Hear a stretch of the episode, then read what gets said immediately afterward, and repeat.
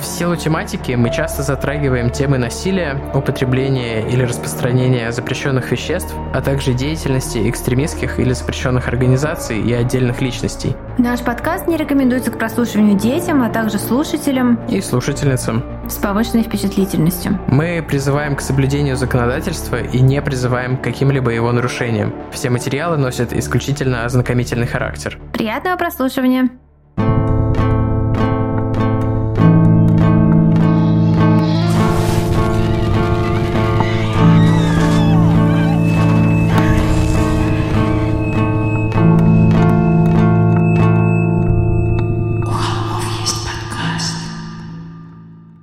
Всем привет! И с вами вновь у холмов есть подкаст. Привет, привет! И это мы, Тима и Валя, Валя и Тима, брат и сестра в True Crime, а также я теперь еще True Crime мама.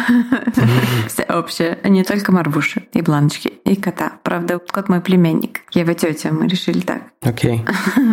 Так, что хочется рассказать сразу? Ты можешь пока повспоминать, а у меня есть списочек того, что я хочу рассказать.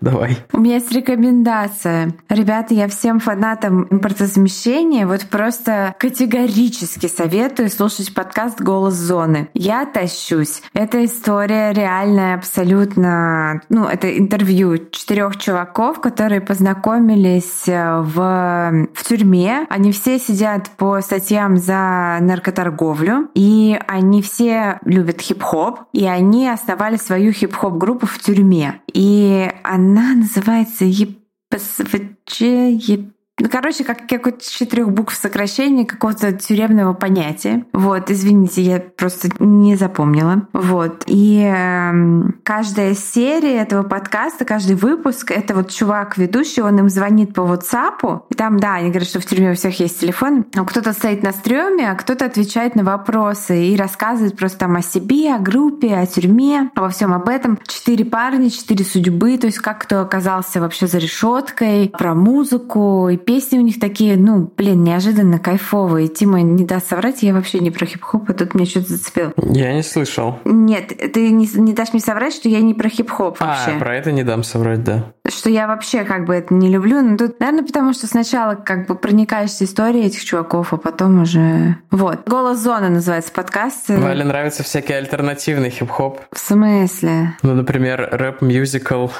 «Копы в огне». «Копы в огне» — это вообще лучшее, что я видела на, на сцене российского театра, любого. Кирилл Серебренников, вот. присядь э, в стороне. Присядь, покури. Копы в огне, это было просто обожаю копы в огне. Это было коп в огне. Коп Яблонский, коп Козульский, коп в огне, коп в огне. Это просто И черный коп. Было. И черный коп, да. Если что, это рэп-опера криминальная. Это, блин, это вот всем холмем бы зашло. Я находил какие-то бутлег записи ВКонтакте. Вот. А почему, кстати, вообще нам нужно возродить копов в огне? А так пока вот голос зоны, ребят, это не реклама, это моя искренняя прям да. вот любовь. Вот. А я да, давай. Наконец-то дошел. Потом снова я.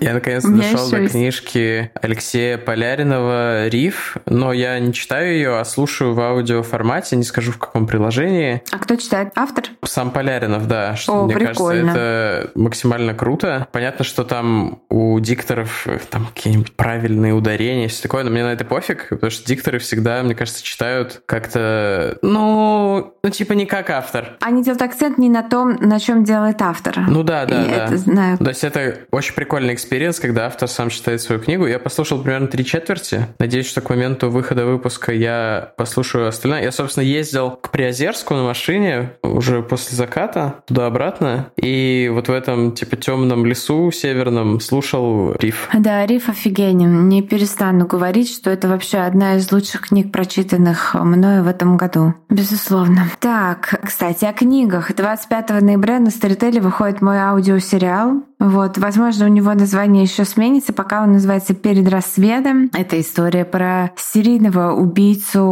на кампусе филологического факультета Петербургского университета. Вот, и про девочку, которая журналистку, которая снимает дипломный фильм про этого убийцу. Вот, 10 лет спустя после того, как все случилось. Я там просто вдохновилась, ребят, всем true crime ом, который, который знаю. А знаю я его немало. Вот, э, такая немного пальцанулась. Короче говоря, да, и э, голос серийного убийцы там это чувак, актер, который озвучивал э, Хакена Феникса в Джокере. Вот. Mm-hmm. Поэтому так, такое, да. Интересно. Вообще очень, очень прикольный, ну, как вот продакшн весь там, как записывали. Я не принимала участие, но вот общалась с режиссером, слышала какие-то тизеры. Вот. Прям, ну, мне очень нравится, что вышло. Вот. Я сейчас скажу, у нас выходит этот выпуск, значит, 18 числа, а вот ровно через неделю будет э, мой аудиосериал. Я думаю, что мы всех снабдим э, промокодом, вот, и, наверное, даже выложим с именного разрешения какой-нибудь тизер в наши аккаунты временно, чтобы привлечь народ. Ну, мы можем так поступить, наверное. Я не знаю. Не очень понимаю, как это технически будет. Просто маленький кусочек выложим. Э, My Favorite Murder в свои не подкастные дни выкладывают тизеры других подкастов, которые они пиарят. Угу. Вот. Не, ну, чтобы всем пришел пушек. Да. А насчет пушек. А, чувствую себя немного сопричастным, потому что летом 2020 года, когда я жил в Калининграде месяц, я записывал демку для Вали. И да, наш да, да, Кирилл мы делали еще на коленке, да. какое-то музло тебе делал или что-то такое для а демки. А вот, кстати, потом демку можем тоже выложить, потому что она прикольная. Там мой муж Димон тоже изображает диктора телевидения. А там все да. свои, короче. Там я читаю. Вот. И музыку там наш папа написал. Папа? Так что а. вообще. Да-да-да, там такой семейный подряд. Я не комичусь в выкладывании демки, а, честно но, говоря. Но, вот. но классный профессиональный тизер-ролик да, от Storytel можем. Окей. Договорились, но тогда ждите. Валя только что сделала идеальную продажу. Она такая, вот это, о чем ты еще не думал, и вариант похуже. И я такой, ну, конечно, вот это первое. Не, на самом деле, я когда-то давно тебя спрашивала, ты мне сказал, что Да, да, конечно, конечно. Если он будет готов, можем даже к этому выпуску добавить или отдельно выложить, как хочешь. Ну, мы посмотрим. Мне кажется, что нужно, когда уже будет сам аудиосериал, потому что, ну, ну вот да, люди да, послушают эту демку и такие, «Э, хочу еще, а где, как? Это как я, смотрящая трейлеры к фильмам, и очень хотящая их посмотреть, а потом понимающая, что фильм выйдет через полгода. У меня был коллега, который использовал слово «соглы» для выражения соглы, согласия. Хорош. Это как договорились ДГ. ДГ. У меня еще есть подруга, которая пишет «согл полн» сообщениях. Значит, согласна полностью. Люблю людей, которые максимально оптимизируют.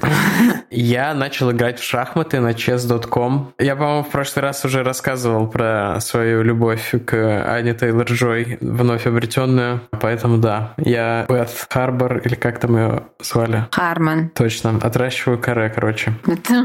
Вот. Да, когда, я научусь играть получше, может, куда-нибудь засуну свой ник, чтобы холми шахматисты добавлялись и разгромно выигрывали у меня. А, еще играю со своим начальником на работе. Он тоже там что-то 15 лет играет в шахматы, и он уже меня... Мы один раз поиграли, и он такой, типа, сейчас я покажу, где ты был неправ. Я такой, Это мои слезы. Эм, nice. Да.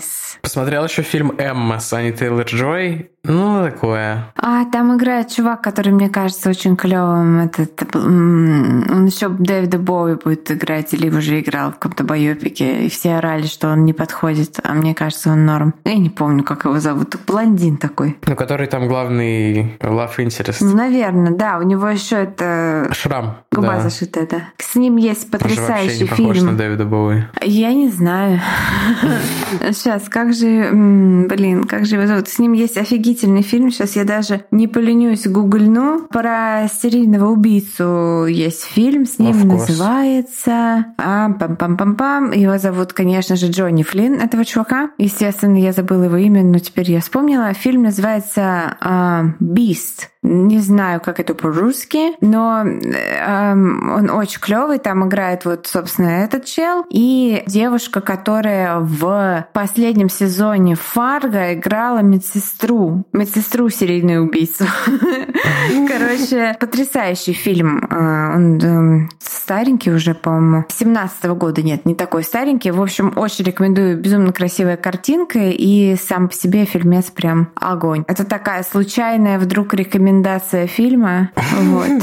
Но фильм классный. А фильм про э, Теда Банди новый я, ребята, так и не посмотрела. Но мне сегодня Тед Банди приснился, потому что я вчера заканчивала редактуру вот своего книжной версии своего вот этого вот про серийных убийц нового произведения, которое выходит. И мне сегодня ночью приснился Тед Банди. Он почему-то смотрел на меня и скрипел зубами. Я проснулась на этом и такая, ой, блин. Да. На этом у меня все новости заканчиваются. У тебя есть еще что-то интересное? Интересненькое рассказать нашим любезным холме? Да вроде бы нет. Просто скажу тем, кто еще не ставил оценки на Apple подкастах, пожалуйста, сделайте это. Нам будет очень приятно. И подписывайтесь на нас в Инстаграме в первую очередь, ну и в Телеграме и ВКонтакте, которые мы не так активно, но тоже ведем. Потому что, да. мне кажется, мало кто дослушивает до титров, где мы это просим сделать. Да, кстати, у нас недавно в Инстаграме был розыгрыш книжки про БТК, и там был какой-то совершенно бешеный бешеный отклик людей, столько народа приняло участие в конкурсе. Ребят, ну не конкурсе, а розыгрыше. Скоро будут еще розыгрыши. Подписывайтесь, все, все будет. Да, все будет. Скоро будет еще классная новость. Я не знаю, к моменту выпуска, может быть, ее уже можно будет обнародовать или нет. А, все, я поняла. Валя такой?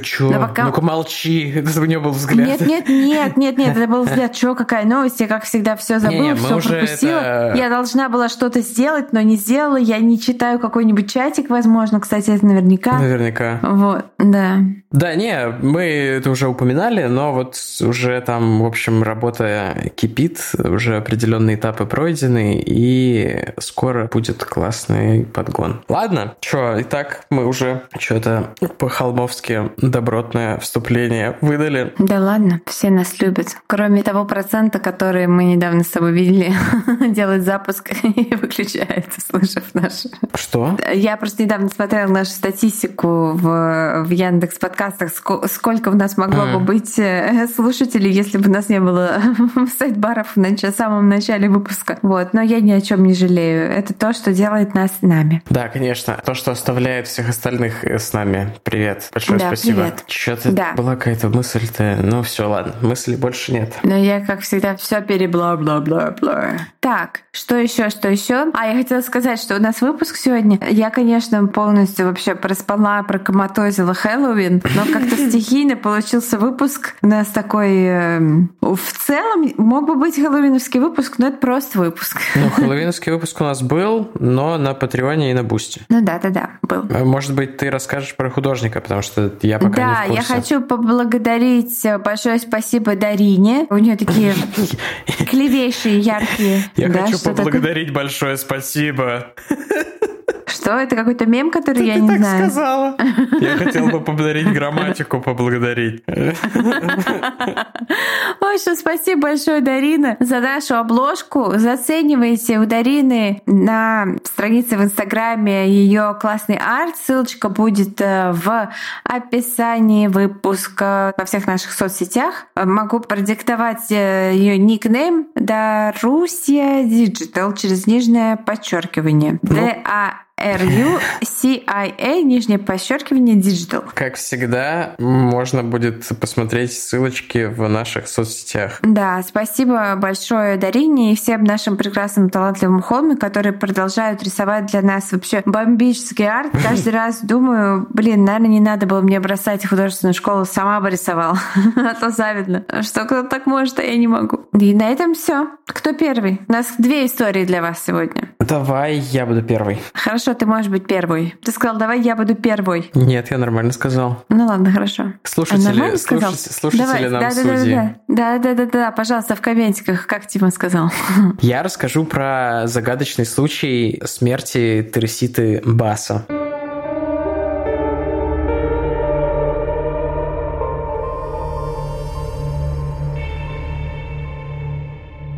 1977 год, июль, Чикаго. Душный вечер обжигающего дня. Доктор Хосе страшно устал, но нужно было еще закончить кое-что из работы. Он устроился за столом в гостиной, а его жена, Реми, задремала под бормотание телевизора, впрочем, это с ней и бывало. Обычный вечер. Доктор и сам с трудом боролся со сном, поэтому сначала даже и не расслышал, как в комнату с улицы занесло хриплый женский голос. «Помогите, помогите мне!» Доктор выглянул в окно, улица была пуста, но тут голос повторился остановился. Только на этот раз он шел из-за спины доктора. Он обернулся. В комнате никого, кроме его жены, не было. Она все еще дремала у телевизора. Он подошел к нему и выключил. Комната погрузилась в тишину. «Помогите мне!» Доктор обернулся и взглянул на Реми. Ее губы шевелились, но голос, который он слышал, принадлежал не ей. «Реми? Реми, проснись!» Доктор потряс жену за плечо, но она была где-то далеко, будто в коме. Тело безвольное и мягкое, как у тряпичной куклы. «Помогите мне!» Снова сказал чужой голос, доносящий доносящийся из тела его жены. «Меня зовут Тересита Баса. Меня убили. Вы должны поймать моего убийцу». Доктор отскочил на другой конец комнаты. «Реми?» — снова позвал он. «А?» — его жена приоткрыла глаза. «Что случилось?» — сказала она уже своим голосом. «Реми, а кто такая Тересита Баса?» «Тересита? Я не знаю. Я не знакома ни с кем, кого бы так звали». Я, возможно, неправильно сказал ударение в их именах. У меня такая фишка, я когда читаю... Я не знаю ударение в их именах. Я не запоминаю имена, а просто у меня возникает возникает какой-то не то чтобы даже визуальный образ, а просто типа чел или там он. И я просто вижу имя, ну типа мы же читаем слова целиком, и такой, а, это вот этот. Чел. Ладно. Тысячу лет не слышала слово чел. Ты вернул 2007 словом чел. У меня есть приятельница, которая, когда она с чем-то не согласна, она говорит fuck you, чел, и показывает на тебя пальцем. А, классная. Привет, Лера. Классно. Она вроде бы нас слушает. Тересита Баса родилась в 1930-м, выросла на Филиппинах. Тересита была единственной дочерью состоятельных родителей, которые не только оплатили ей учебу в колледже университета в Маниле, э, который называется Католический Успенский, точнее, это университет католического Успенского монашеского ордена, кажется, он называется Асапшон колледж. В общем, короче, какая-то крутая местная штука, про которую я ничего, конечно же, не знаю, но это самое престижное высшее учебное заведение Манилы для девочек девочек. Да, помимо этого, они еще и позволили ей, несмотря вот на такую как бы достаточно патриархальную культуру филиппинскую, хотя, опять же, это какой-то мой assumption, я не знаю. В общем, они ей оплатили поездку в Соединенные Штаты, чтобы получить кандидатскую по музыке. Ну, как вы понимаете, если родители согласны с тем, что ты получаешь высшее образование в музыке, они тебя явно поддерживают. Она поступила в университет Индианы, окончила его, но работать по специальности, к счастью, счастью, не стала. За время учебы в аспирантуре ее привлекла медицина. И девушка, я не понимаю, как это можно сделать, но она переучилась на реаниматолога и устроилась на работу в одну из крупных больниц в Чикаго, ведь это же нужно очень много лет потратить. Но, видимо, она так и поступила. А там э, ревматолог, я тоже вникала в эту тему, он считается, как я поняла, в Америке не доктором, а что-то типа ну, технический персонал. То есть он такой, э, ну, ниже звеном, чем доктор. Типа как? То есть этот, он оказывает просто первую помощь вот по, по откачке, угу. грубо говоря, пока доктор идет. Вот, как я поняла. Могу ошибаться. Сейчас есть какое-то слово в русском языке. Фельдшер? Типа того, да. Ну, понятно, это все равно там несколько лет э, учебы. Да, конечно Конечно, безусловно, но это не 10 лет там. Вот наш Костик почти что э, медбрат, кстати. Да, он брат. Это, впрочем, он почти уже другая медбрат, история. просто брат. Медбрат 2. Ну да. В общем, выучившись на реаниматолога, она устроилась на работу в одну из крупных больниц в Чикаго. Вы уже видите, к чему это ведет. С Чикаго мы начали свой рассказ. Тересита была не замужем и иногда ходила на свидания. В целом ей очень нравилась ее самодостаточная жизнь, где она могла просто полностью сфокусироваться на своей работе. А в свободное время она преподавала студентам частным образом, но не реаниматологию, а музыку. То есть она не забросила эту сферу своей жизни тоже. И вообще, судя по описанию, она звучит как человек достаточно сбалансированный, с какими-то адекватными поддерживающими родителями, который построил довольно хорошую жизнь. В общем, да, она прямо у себя в квартире давала уроки игры на фортепиано. В 1977 году Тересите было 47, и она вот жила такой размеренной, гармоничной, счастливой жизнью, насколько это возможно. Понедельник, 21 февраля 1977 года, должен был стать для Тереситы самым обычным рядовым днем. Она отработала смену в больнице, затем затем вернулась домой к себе в квартиру на улице North Pine Grove Avenue. И в 7.30 вечера ей позвонила ее подруга Рут. Они поболтали минут 20 о том о сём, и Тересита упомянула, что позже к вечеру к ней должен в гости прийти мужчина, поэтому долго она разговаривать не может. Кто именно, она не уточнила, да и Рут, в общем, не стала спрашивать, как-то об этом не зашел разговор. В 8.40 вечера соседи Тереситы, пара по имени Марид и Кэтрин, почувствовали у себя в квартире запах дыма. Они тут же позвонили почему-то дворнику, но, видимо, он занимался этими вопросами в их доме. Он, в свою очередь, незамедлительно вызвал пожарную службу. Думаю, что у него знатно бомбануло с того, что они просто использовали его как посредника между собой и пожарной службой. Тима, говори за себя. Может быть, дворнику нравилось, что, что он нужен и полезен. В общем, он сразу же занялся эвакуацией жильцов многоэтажки, а прибывшие спасатели поднялись на этаж, где вот, собственно, и была квартира Кэтрин и Марида, ну и Треситы. И когда они зашли в общий коридор с лестницы, коридор уже почти целиком был заполнен дымом, было толком ничего не разобрать. Но пожарные быстро установили, что квартира 15Б, где жила Тересита, и является источником задымления. Они выбили дверь и быстро потушили пламя, которое еще, в общем, к счастью, не успело распространиться за пределы квартиры, но успело изрядно уничтожить ее изнутри. Когда огонь был потушен, команда пожарных без труда определила, что причиной возгорания был поджог, а источником перевернутый из кровати матрас. Подняв этот обгорелый остов матраса пружинный, они обнаружили под ним мертвое тело хозяйки квартиры, Тереситы Баса. Она была полностью голой, а из центра ее груди торчал огромный нож, ну, бытовой. На первый взгляд все выглядело как преступление на сексуальной почве. Насильник, чтобы скрыть следы своего преступления, убил женщину и поджег ее тело, накидав на нее тряпок, чтобы, ну, типа, лучше горело. Первым подозреваемым, конечно же, как всегда это бывает и чаще всего и оказывается, стал мужчина, с которым она встречалась. Однако вскрытие показало, что на теле Тереситы не было следов сексуального преступления и, в принципе, какого-либо сексуального взаимодействия вот в непосредственной близости к э, смерти. А вот ее квартира, которая еще до пожара была перерыта и перевернута, явно несла на себе следы ограбления. Однако Тересита жила одна и не имела особенно каких-то близких друзей, вхожих к ней домой достаточно регулярно, чтобы точно сказать, что у нее пропало, если вообще что-то пропало. К тому же все усложнялось тем, что многие улики попросту сгорели в огне, и кто знает, там была у нее, например, наличка, и она сгорела, или ее никогда не было, или ее украли. В общем, много вопросов, на которые сложно было бы найти ответ. Единственная улика, которая уцелела, это записка, написанная рукой Тереситы. В ней говорилось достать билеты в театр для Аша, ну точнее АС, но поскольку по-русски имя, о котором пойдет речь, звучит скорее через Ш, я буду говорить Аша, АС. Ну, ну, короче, ну вы поняли, да? Кто такой этот А, никто не знал. Знакомых с такими инициалами, ну, по крайней мере, знакомых, о которых знали бы ее друзья, у Треситы не было. Ну и, конечно, дело выглядело как очередной висяк, или как это назвать, типа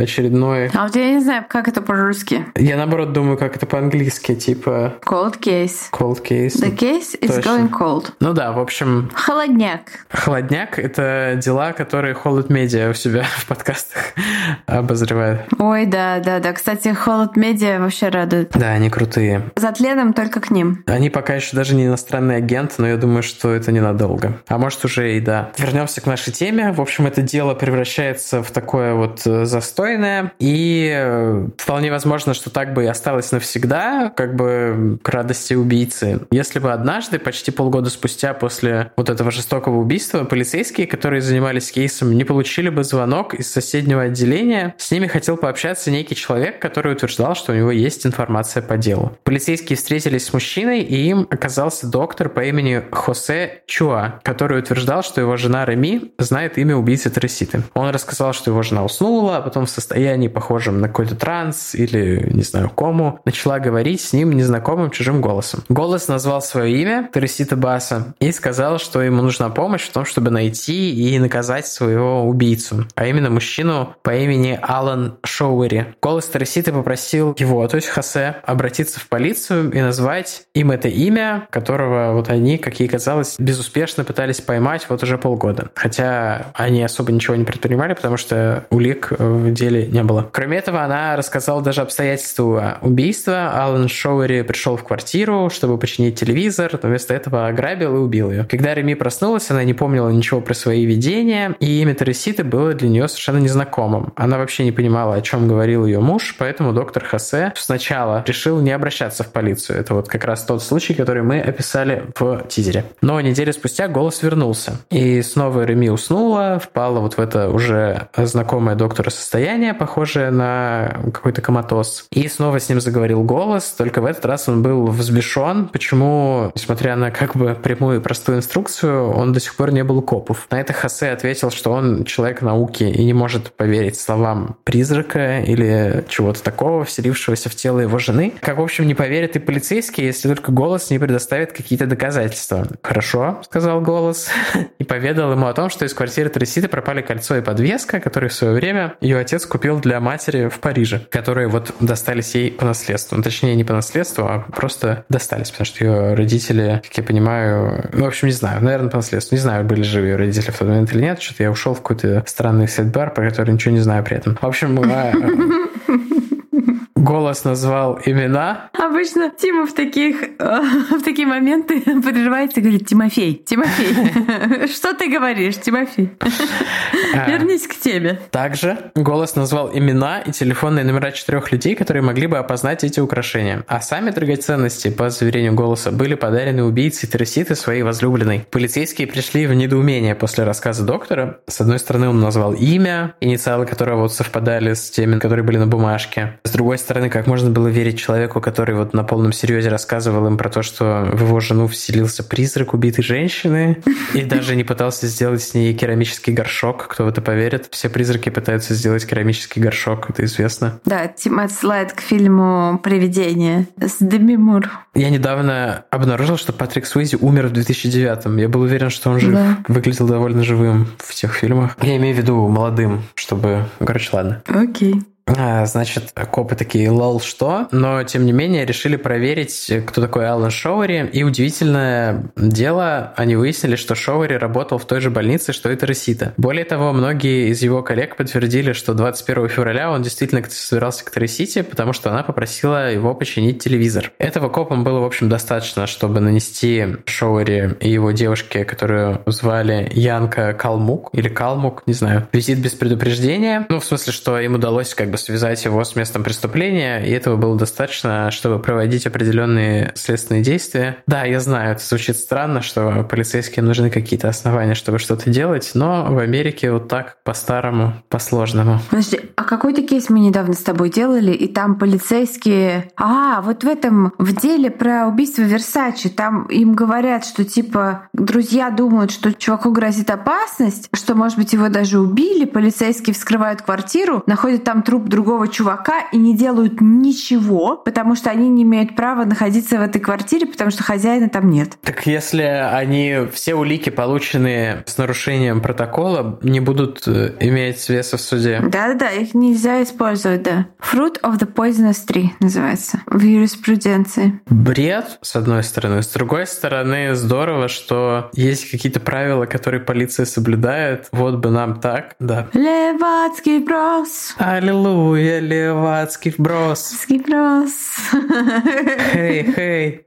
А, так, господи. Значит, копы такие, лол, что? Решают проверить и приходят к Шоуэри и его девушке. И с порога спрашивают, знает ли он Тереситу. Он не стал этого отрицать. Его попросили проехать в отделение, где уже ему предъявили обвинение в убийстве. И тут уже он начинает отрицать, что, несмотря на то, что он знал, убийство он не совершал. Действительно, он был у нее в квартире тем вечером, по его версии, и пришел, чтобы починить телевизор. Но когда добрался до нее, понял, что забыл инструменты. Они договорились, что он придет в другой раз. После этого Шоури вернулся домой, что может подтвердить его девушка. Она подтвердила. И поскольку никаких улик, кроме типа свидетельства от призрака со слов третьего человека у копов не было, они были вынуждены его отпустить. Но попытки развивать эту версию они не оставили, и несколько дней спустя пришли к нему домой, когда его не было. Им открыла его девушка, и они спросили у нее, дарил ли Шоури ей какие-либо подарки, и в особенности ювелирку вот в эти последние полгода. Она подтвердила, что в конце февраля он действительно подарил ей кольцо и подвеску, а они были надеты на ней и в тот момент. Полиция спросила, не согласится ли она проехать в участок, чтобы знакомые терраситы, собственно, те самые, вот чьи телефоны дал призрак, лол, что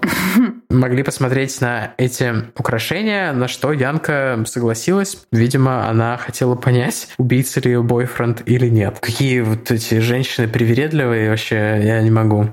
В участке свидетели показали, что э, украшения действительно принадлежали убитой женщине. Какая-то получилась очень такая на бюрократическом русском фраза. В общем, да, они сказали, да, действительно, подвеска и кольцо принадлежали раньше Тресити, что уже было достаточно существенным доказательством. Шоури перестал отнекиваться и признался в убийстве. С самого начала он шел в квартиру к Тресити, чтобы ее ограбить и убить, ведь она была состоятельной, а он остро нуждался в деньгах. Было нечем платить за аренду, к тому же его девушка только что сказала ему, что беременна, и зайдя в квартиру Тереситы, когда она его пустила, он напал на нее с ножом, потом раздел, чтобы имитировать изнасилование, и принялся обыскивать комнаты. Однако, кроме 30 долларов налички и вот этих украшений, ничего толком не нашел. Дело было передано в суд, однако по совету адвоката Шоури отказался от своих показаний. А присяжные так и не смогли прийти к вердикту по его делу. Его ждал повторный суд, но тут э, Шоури совершенно неожиданно признался во всем во второй раз. Говорят, что призрак Тереситы явился к нему в камеру, но как бы кто знает, так ли это, вряд ли это так, мое мнение. В 79 году его приговорили к 14 годам тюрьмы, 10 лет за убийство и по 2 за кражу и поджог. Но выпустили по условно-досрочному всего через 4 года в 83-м. А что же на самом деле было с голосом Тереситы и был ли призрак, так и остается тайной. В общем, бытует теория, что Реми, Реми, женщина каким-то образом узнала про убийство и выбрала вот такой вот неожиданный способ, чтобы о нем рассказать. Но не очень понятно, какая была связь между ней и Тереситой и самим Шоуэри. Развито только то, что и Реми и Тересита обе были родом с Филиппин. То есть они не работали вместе вроде бы и, ну, в общем, неизвестно. Может быть, они как-то пересекались, но... Я вот думаю, этот же муж Реми доктор, может быть, как-то Тересита знал этого доктора, хотя он вроде в другой больнице работал. Короче... Может быть, они были любовницами, например, Реми и Тересита. Может быть, может быть, вполне. Еще стоит сказать, что Алан Шоуэри был темнокожим, а все следователи были белые. И я думаю, что очень удобно им было на него это преступление спихнуть. Зачем это нужно было Реми, я не понимаю. Но вполне возможно, что это просто притянутая какая-то штука. Потому что все это крайне странно, а история про призрака, ну, сори. Но ювелирка. Ювелирка — хороший аргумент. Она да. типа могла подарить ему ювелирку за починку телека. Почему нигде не фигурирует то, починил ли он... А, он не чинил ей телек телек, он ее сразу убил. Зачем чинить телек человеку, которого собираешься убить? Вот мне интересно, если ты приходишь в квартиру кому-то, чтобы его ограбить, а убить для того, чтобы, ну, как бы скрыть улики, замести следы, то почему бы сначала как-то не убедиться, что у человека вообще есть что красть? Потому что я представляю какой-то облом убить человека ради 30 баксов. Ой, у нас же недавно был такой чувак, просто замещение, который просто ходил по квартирам и на удачу мочил людей, рассчитывая, что у них шубный вор. Вот. А, этот э, Кулик? Нет, Кулик это Нет, врач. не Кулик, Чайка. Чайка, Чайка. Точно. Да, тоже птица, Другая что... водоплавающая птица, да. Да, странная, вот очень странная история. Я тебе, когда ее предложила, Тема мне прислала смс такой, ну да, очень простой кейс. Они просто нашли черного парня и повесили все на него. Я так и написал, действительно. Ну, нет, Да. ну как бы, я не знаю, так мало подробностей, что э, нету никакой, вот э, есть там маленький сюжетец в какой-то, в каком-то альманахе э, трукраймовском от какого-то деда, вот, а, американского производства. А вот какой-то полноценной документации по этому делу нет. Ну да. Было бы интересно. Было бы интересно. У меня тоже интересный кейс, но, конечно, наверное, не такой интересный, как твой. Только местные называли это место парком, потому что никому другому не пришло бы в голову называть так заброшенный карьер, к которому прилегала территория, заросшая лесом и бурьяном, сырая и труднопроходимая. Но, тем не менее, местные называли это место парком. И дом стоял прямо на его опушке или на краю парка. А в центре парка был карьер,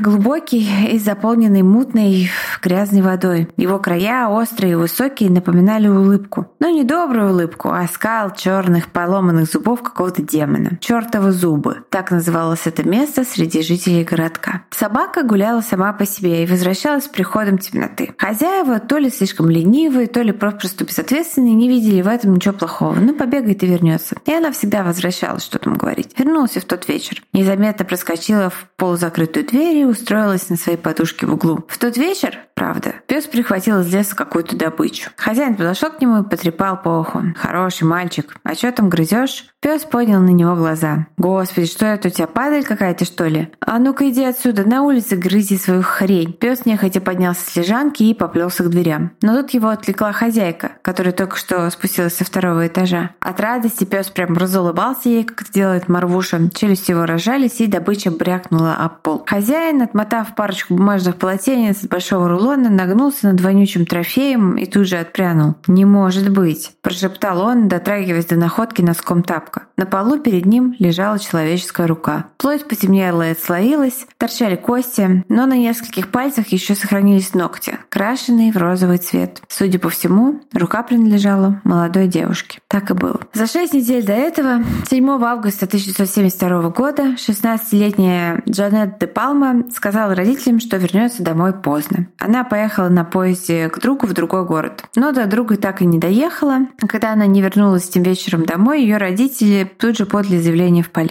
Семья Де Палма была дружной, любящей, но очень консервативной. Восемь детей, пять сестер, три брата, родители христиане-пятидесятники. Кстати, вот здесь хочу сказать, что мы как-то раз с Тимой что-то сказали про пятидесятников, и мне потом писали разные пятидесятники. Некоторые из них говорили, что мы правы, некоторые говорили, что мы не правы. Я хочу сказать, что если мы обидели вас, пятидесятники, простите, но послушайте других пятидесятников, которые расскажет хоррор-стори. Может быть, э, вы что-то узнаете новое про свою религию. Может быть, нет. В свои 16 Джейн была хорошей девочкой. Религиозной, входила в церковь, естественно, думаю, выбора у нее особого не было, если ее родители были радикальные христиане. В то же время она была обычным подростком, тусила с друзьями, покурила травку. В принципе, как и все, наверное, в 70-е годы. У нее было много друзей. Она была общительной и красивой, всем нравилась. На поиски девушки кинулся весь городок, но они не привели ни к чему. Как всегда, полицейские пытались убедить родителей, что девушка сбежала с кем-нибудь чуваком, но в это верилось с трудом.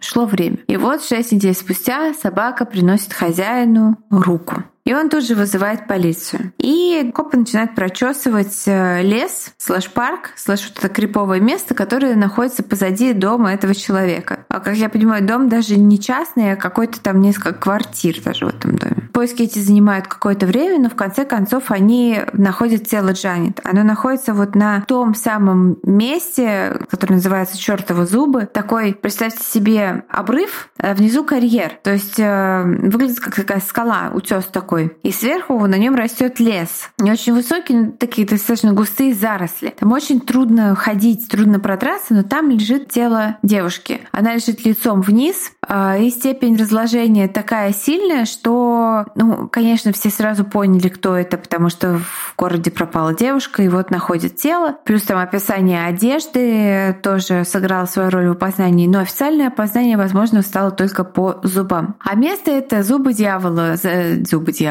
Чёр, это я потом уже придумала красивое чертово зубы. Сначала я называла это зубы дьявола в своем конспектике. Это местечко, где тусуются местные всякие подростки, там, ну, такое как бы место, куда взрослые не придут, а подросткам там клево. И машинам туда никак не подъехать, то есть, э, скорее всего, она пришла туда сама своими ногами и там и умерла. И ее тело даже снимали с помощью пожарной бригады, там как-то снизу подъезжали, забирали. Короче говоря, там как-то все это было очень сложно. И потому что тело находится в такой крайней степени разложения, экспертиза не устанавливает никаких конкретных причин, но обнаруживается, что в организме Джанет сильно повышено содержание свинца. Вот в остатках этих мягких тканей очень сильно повышенное содержание. Вот. Также э, упомяну, что она полностью одета, и одежда ее не повреждена. Причин смерти официальных нет, но и на костях ее повреждений тоже вот никаких нет. Сделали рентген костей. И патологоанатом под вопросом ставит, что это удушение было. Дальше отправляются ее вещи экспертам ФБР. На вещах ее находятся пятна на трусах, на футболке и на свитере. Но поскольку пятна эти технологии не очень, скажем так, продвинутые, то они так и не могут сказать, что это за пятна, просто что вот какие-то пятна на ее одежде были. Ну и самое странное то, что Джанет в шлепанцах, когда ее находят, из дома она уходила не в шлепанцах, и залезть туда в этих шлепках абсолютно невозможно. Как она там оказалась, это вообще очень-очень странно. Тут же кто-то доносит э, в полицию, что убийца — это бездомный чувак по имени Ред, который живет в этом лесу. И подтверждением этому служит то, что буквально через несколько дней после того, как Дженнет исчезла, а Ред, который там все знали, где он жил в палатке в лесу, он все бросил все свои вещи и просто исчез из леса, и его больше никто не видел. Но полицейские находят его, и ему удается доказать свою непричастность к преступлению. Дело остается нераскрытым, проходят недели, и тут начинают расползаться слухи по городу.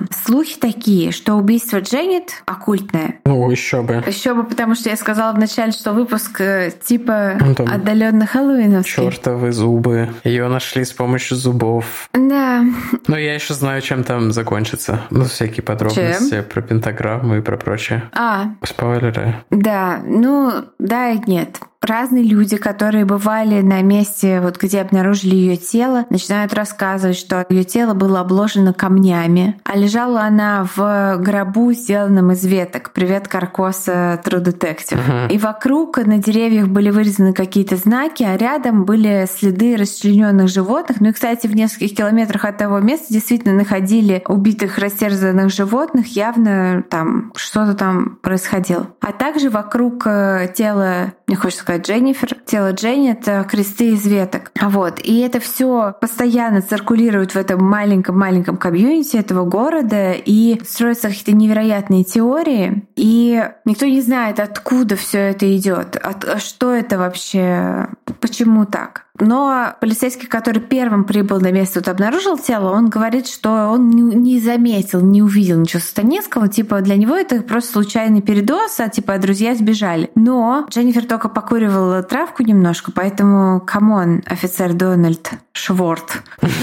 Передоз от, передоз от покуривания травки? No way. Вот. И если углубляться в ту тему, вот откуда идут все эти слухи, то их источник такой. Это reverend Джеймс Стейт. Вот тот самый главный пятидесятник их городка, настоятель церкви, в которой ходят ее родители и вся семья Дженнет. Это он буквально через несколько часов после того, как обнаружилось ее тело и в город приехали журналисты, это он рассказывает им про всю вот эту оккультную штуку. Также он рассказывает, что у Джанет и ее сестры были проблемы с наркотиками, и именно благодаря христианской религии они смогли эти проблемы преодолеть и что люди под наркотиками э, находятся под контролем сатаны. И вообще он рассказывает, что вот это убийство явно ритуальное, потому что, скорее всего, Дженнифер шла где-то и встретила... Дженнифер, у меня она уже Дженнифер. Дженнифер шла где-то и встретила группу сатанистов. И она начала рассказывать им про Христа, проповедовать, и они ее убили. Послышалось из-за того, что э, Зум заживал, она начала им проповедовать про Христас. Я такой... Что? Что? Вот такая версия, она и циркулирует даже там, не знаю, везде в интернете, ее можно прочесть, что это реально какое-то ритуальное убийство, что в городе есть тайный ковен ведьм, которые действительно совершили это жертвоприношение девственницы во славу сатане. И эту версию очень сильно усиливает то, что все попытки расследовать произошедшее с Джанет и со стороны там полиции, и со стороны просто каких-то там независимых журналистов и так далее, они натыкаются на то, что все все жители городка сопротивляются этому. Они не хотят, чтобы кто-то в это лез. Да и к тому же материалы дела вроде как были уничтожены во время урагана в 99 году. Но если взглянуть поподробнее вот на этот источник, это не раскрытое дело, если что, так что сорян, ребята, это все мои спекуляции. Но если взглянуть повнимательнее на всю эту историю, то смотрите, Дженнет за неделю до своего исчезновения рассталась с парнем. А знаете, кто был ее парень? Нет, это был не пастор, не реверенд Джеймс Тейт, это был его сын. Тан-тан-тан. А сына его звали... Уэйн. Нет, его... Wayne's World. Его звали Алан Шоуэри. Как там? Party Time. Нет. I know Party Time, Excellence, Wayne's World. Не смотрел? Не. А, да, ты моложе. И, в общем, да, мне кажется, что просто дело было так. Уэйн, сын Рейвренда, его бросила девушка, он ее замочил, рассказал бате весь в слезах. Батя сказал, хорошо, мы сделаем из этого оккультную шнягу, и никто никогда тебя не заподозрит, потому что будут искать искать шайку малолетних сатанистов. Вот. Но также есть теория, что это, возможно, был ритуал, который делал сам этот реверент, потому что, простите меня, пятидесятники, но у меня есть информация, что в вашей вере там э, есть всякое довольно экстремальное все, там змеи и всякие, ну да, вот мне как раз писали, что это говорение на языках, это на самом деле довольно прикольно, и ничего такого, и чтобы я там не возникала по этому поводу. Ну, в общем, в интернете пишут, пишут, что там на Reddit пишут, что, возможно, это был какой-то ритуал, который проводил этот самый э, Реверенд Джеймс Тейт, и там все пошло не так, и что вообще-то свинец, который в больших количествах присутствовал в теле этой девушки, его используют во всяких ритуалах и все такое прочее. Вот. Но я не верю в теорию про ритуал. Я скорее склоняюсь к теории о том, что это батя, вот этот Реверенд, э, отмазал своего сына, или, представьте себе, через 9 дней после обнаружения тела Дженнет Примерно в этом же районе пропадает еще одна девушка, которая автостопом едет, через, проезжает через это место. И там люди, которые последним видели ее живой, говорят, что она спрашивала какого-то чувака там на большой машине, не подвезет ли он ее. А тело ее находят э, через, по три недели спустя, и она задушена, лежит лицом вниз в отдаленном кусочке леса, и так же, как и у Дженнет, у нее украдено ожерелье. Но никто не связывает эти два преступления, вот, но и про это дело тоже никто никто не орет, что это оккультизм. Все фокусируются только на убийстве Дженнет. Хотя вполне возможно, Реверенд Джеймс Тейт на самом деле серийный убийца. Вот. Это моя теория. Нормально. Вот. Как в этом, в одном из сезонов Декстера. Ну, там, правда, у него шизофрения mm-hmm. была. А, Декстер, кстати, выход... вышла серия. Да? Я не смотрела Я еще. Да, да, да, да. Я видела вчера у кого-то в Инстаграме в историях, что типа, о май гад, вышла серия, она уже на медиатеке. Но у меня нет медиатеки и нету шоу-тайма, поэтому вот. Вот такая история Дженнет, но в 2021 году, собственно, в этом году, в начале года в сети появились фотографии с места преступления. Правда, тело Дженнет на них кто-то замазал черным цветом, они выглядят очень крипово из-за этого, то есть просто как бы вырезанные контуры тела, все черное. Угу. И вокруг тела действительно не видно никаких сатанинских символов, но come on, там все какие-то странные веточки, это фотки из 70-х годов, они все выглядят как какая-то адская сатана. Но тем не менее, меня очень сильно зацепила эта история именно тем, что она как бы считается не раскрытой, а на самом деле явно там какие-то косяки в полицейской работе, и мне кажется, что там э, серийничек орудовал, да. Все это глубже, чем кажется. Да. Как в фильме «Хот Фас», когда они все да. деревни мочили. Да, и меня просто меня подкупило название «Чёртовы зубы», подкупила нераскрытость этого преступления, плюс сама Джанет, она такая прекрасная прекрасная девушка на фотографии. Вот такая вот у меня маленькая криповенькая история про вроде как оккультное, может быть, и нет убийства. Конечно, не сравнится с Тиминым рассказом про говорящего призрака. Мне кажется, нам надо было поменяться историями все таки Потому что я такой, ну, призраки, я не верю в призраков.